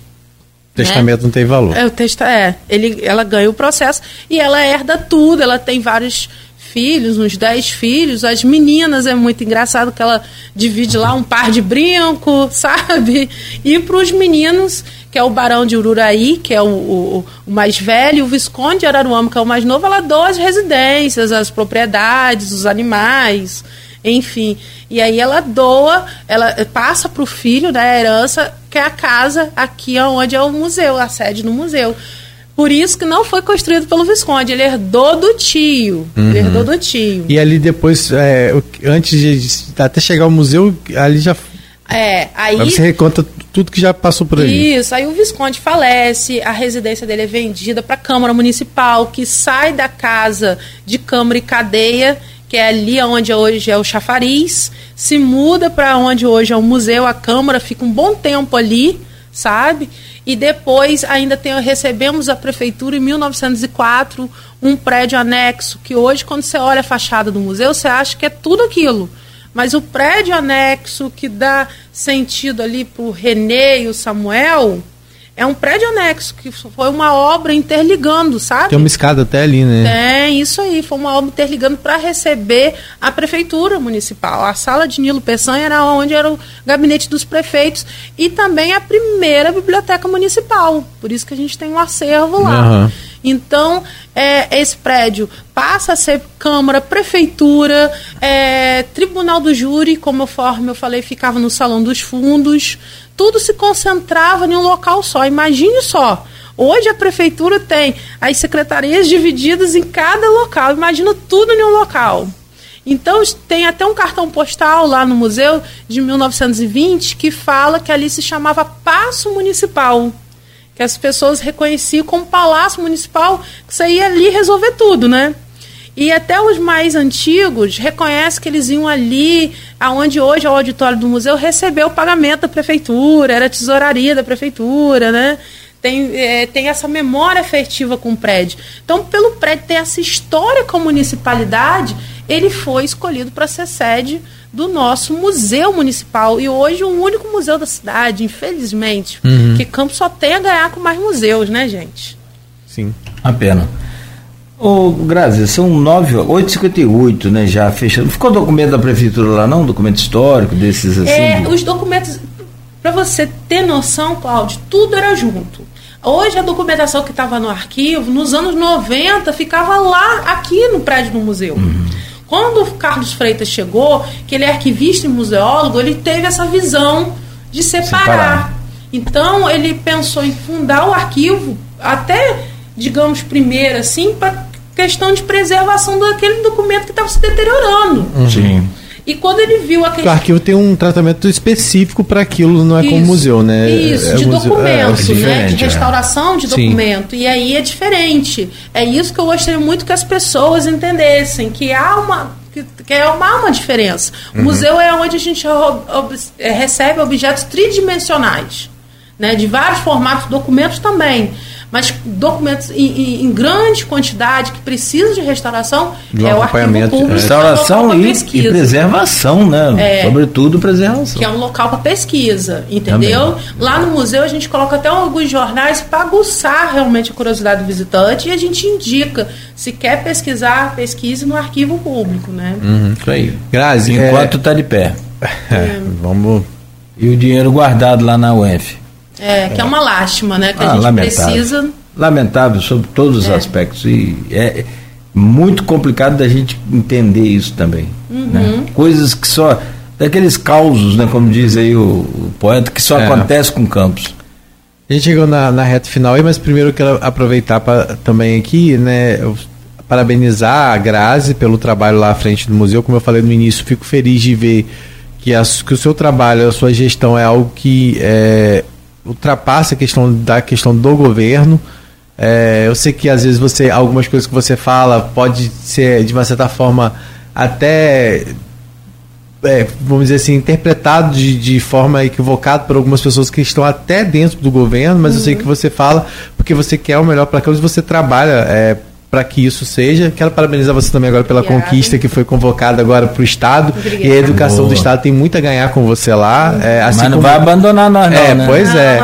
Assim como São João da Barra também, você está lá agora, eu tenho certeza que o município também tem muito a ganhar com a sua presença lá, né? E a gente torce para que você consiga administrar tudo isso da melhor Obrigada, forma possível, mantendo lá São João da Barra, mantendo aqui Campos e o trabalho à frente do museu.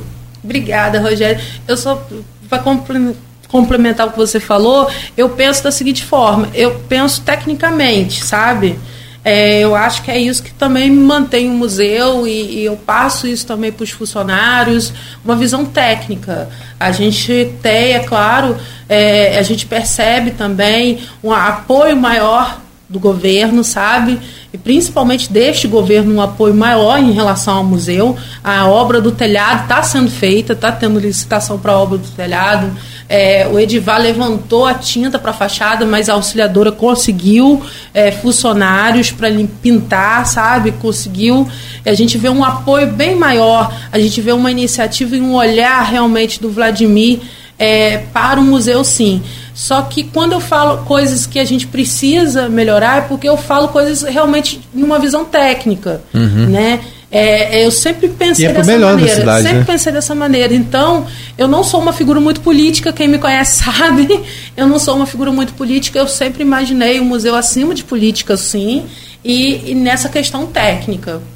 Sabe? Por isso que eu acho que a gente deve dar continuidade ao projeto, sim, capacitar a equipe e gostaria muito que a gente tivesse um concurso voltado para essa área cultural, né? Sim.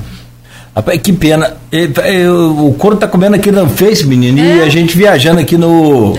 no não, me entreti mesmo aqui no, no, no, no Instagram do, Ah, do do museu. Tá vendo as isso imagens? que eu falo pro pessoal, Falando. vai lá no Instagram do museu para você ver quantas Já é um. Pelo amor de Deus. Aqui, não, e Edmundo coloca aqui, Grazi, tem um monte de mensagem. João Siqueira. Grazi, eu propus uma parceria com o IFE para fazer um projeto para que o Olavo Cardoso, m- mas não. Projeto para o Olavo Cardoso. Mas não foi à frente. Ali não caberia um projeto para captação de recursos em leis de incentivo pela associação? Verdade, Edmundo. Edmundo, agora vem com a gente, vamos formalizar isso aí através da Associação dos Amigos do Museu, né? Porque a gente, a intenção mesmo é, é concorrer esses editais, sabe? É só que como o museu é um órgão público, a gente não pode, eu não posso via museu concorrer a um edital. Mas os amigos sim, você é um desses amigos que vai se filiar né, e que vai fazer parte dessa associação e vamos dar começar com isso aí, porque é uma associação dos amigos dos museus, né? Que Campos tem mais museus ainda além do Olavo Cardoso, está sendo aí falado, cogitado, planejado esse museu do açúcar, né, o solar dos Aires, e a gente precisa pensar nesse formato de sustentabilidade. É isso que eu tenho trago, né, para a equipe do museu. Eu acho que a gente tem um poder público municipal que nos ajuda, tá com o salário em dia dos funcionários e isso é muito Oh, benção. importante. Isso é muito importante. A licitação do telhado do museu está sendo feita, isso é importantíssimo, mas a gente precisa de outros tipos de aporte, porque eu entendo também que é, é, cuidar de um museu não é fácil. Só a conta de luz do nosso museu não é nada barato, sabe? É, Tá não é em- nada barato. É, e Tá ainda. em quanto hoje, aproximadamente? vamos dizer, de 5 a 6 mil Nossa, reais. é dinheiro.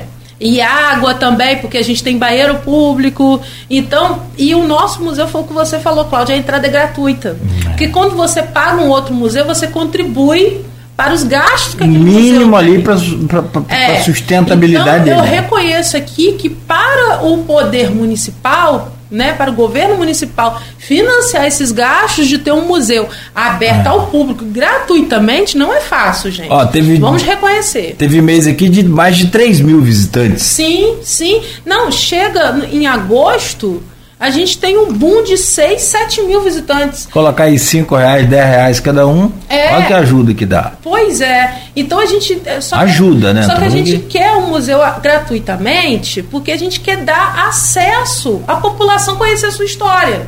Por isso que eu sempre lutei. a- a- o governo passado queria cobrar, sim. Queria cobrar entrada no museu. E eu lutei para não ter essa, essa cobrança, porque Sim. se a gente já tem essa questão da população conhecer o museu, eu acho que colocando valor para a entrada vai piorar. Eu acho que a gente tem que deixar gratuito, sim, tá? A entrada do museu tem que ser gratuita, mas a gente tem que buscar outras formas de recurso. E eu acho, Edmundo, que essa ideia para a gente resgatar o Olavo Cardoso vai ser bem-vinda na associação desses amigos dos museus, sim. João Amaruza, eu amo o museu. Ah, João é nosso funcionário. Ele é um dos funcionários mais antigos, seu João. Aí, seu, seu João. João, que ele estava lá antes de 2000, em 2011. Falar em antigo, tá aqui. Ele já estava lá, né, Melhor, seu né? João? Ele, ele, vai, ele já é peça do museu, a gente Já vai colocar é. a plaquinha de Já é histórico, é, já. Ele já é histórico. é. Isso, isso conviveu com Araruama, né, seu, seu É. João? Eu- não, A brincadeira, não, você falou Depois. uma coisa agora. Ah. Porque seu João, ele parece demais com o Visconde. Olha aí.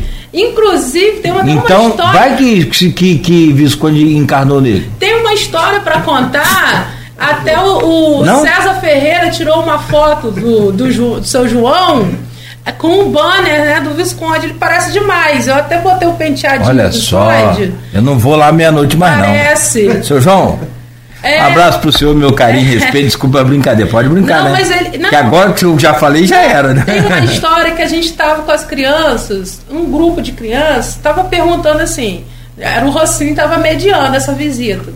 Tio, esse aqui já morreu? Esse aqui já morreu? Aí Rocinho já, já morreu, né? Esse aqui foi o Visconde. Aí chegou o João perguntando. "Esse aqui-" Passou pelo corredor, as crianças começaram a gritar. Ah, meu Deus. Ele passou pelo corredor, as crianças, ah, você já morreu, né? Foi, foi. É. Foi sim, as crianças gritaram. Mas foi um grupo que a gente até estranhou, porque as crianças estavam com essa pergunta: Tia, e esse? E esse? E esse? Já morreu? Ah, morreu? Passa seu João. Passa seu João no corredor. As crianças gritaram. Ele é bem parecido, tá? Seu João, um, um abraço pro senhor, É. bom dia. É, obrigado. E a próxima entrevista agora da Grazi, o senhor vai ter que vir. É, os funcionários do Vai museu falar são meus que- amigos, Tem que sabe? botar, Seu João é tem, meu que, amigo. tem que botar no Instagram, Grazi. Agora você vai ter que botar no Instagram Não, do mas museu. eu acho que. É só que é uma história mais antiga, tá lá embaixo. Não, mas acho que vai ter que botar o- a, a foto do seu João e a É. foto do Visconde lado a lado lá no Instagram pro É, povo lá gente- comparar. A gente, é só que ele é envergonhado, a gente já pediu pra ele fazer de Visconde. Ele não quer, é que ele tem vergonha. Sim, sim, sim. Mas Tadinho ele, ele parece demais. Ó, Wanda Terezinha ali muito, gente, acabou o tempo. É, Campos, uma cidade histórica, a Geisiane Bastos. Seu João também coloca aqui, ó, é João Siqueira. É, que riqueza de informações. É, a salvação da história de Campos são as abnegadas Graziela e Rafaela. É. Tá até uma dupla sertaneja. Mas são, sim. Aqui, ó. Outro para fechar aqui, então, com os demais que a gente já falou e todos. É, bom dia, queridos Cláudio Nogueira, Rodrigo Gonçalves e grande amiga Graziela Escocar. Marcelo Sampaio. Marcelo é ah, um- Marcelo. Marcelo é um Marcelo, querido. Eu tô te aguardando, hein, Marcelo? Cadê você no aniversário do museu? Nosso pre- eterno presidente do conselho. Eu adoro chamar ele de presidente, sabe? É muito do Conselho bom. de Cultura. Marcelo é um- uma sumidade, né? É. Marcelo é um querido. Sempre digo que Graziela Escocar é o melhor quadro municipal da cultura há 11 anos. Ele me Então, deixa envergonhar comigo. Já falei pra ele, pra ele não falar mais isso. Com as palavras do nosso querido professor Marcelo, vai É. aqui o nosso abraço, o nosso carinho, mas Obrigada. sobretudo hoje Ô, ô, Graziela, vai aqui a nossa gratidão a você e todos os seus é, colaboradores, companheiros de guerra, de é. luta, porque fazer cultura para mim nesse país é, é, é, guerreiro, você é uma guerreira e lá você tem os seus soldados lá. Então, é. a vocês a nossa gratidão e parabéns por tudo. Tá bom, vou aproveitar agora mandar um beijo para os funcionários, porque os funcionários do museu acabaram se tornando meus amigos, sim. Eles são meus amigos porque eu passo mais tempo com eles. Seu João amigo de longa data, seu Creveraldo, Geisiane, nossa veio do Amazonas, tá? E adora história de campos. A gente tem uma indígena no museu, sabia? Ah, é? É, na nossa recepção. Janete, um beijo. Talita, minha parceira. Breno, nossos estagiários, Ana Lu, Júlia Nogueira, Júlia Quintete, a Erta Tatá. Daniel Vigilante, Juan Vigilante, seu Deneilson. Um beijo para todos vocês e desculpa se eu esqueci de alguém, gente. Um beijo. Valeu. Grazi, bom dia. Mais uma vez, vai lá que seu dia vai ser, já obrigada, está sendo, né? gente. Obrigada. E a você, Rodrigo, bom dia também, obrigado. Amanhã de volta às sete. Tamo junto amanhã, às sete. Vamos, se Deus permitir. Valeu, gente. 9 horas e 10. E se seu João não pegar a gente na rua aí. É. vale. Ou, ou, ou o Barão Visconde de, de, de Araruama, né? Olha lá aí, seu João. Bom, a gente volta amanhã às 7 com Folha no ar. E você, claro, continue ligado aqui na Folha FM com muita música e informação. Oferecimento de Proteus, Unimed Campos, Laboratório Plínio Bacelar e Vacina Plínio Bacelar.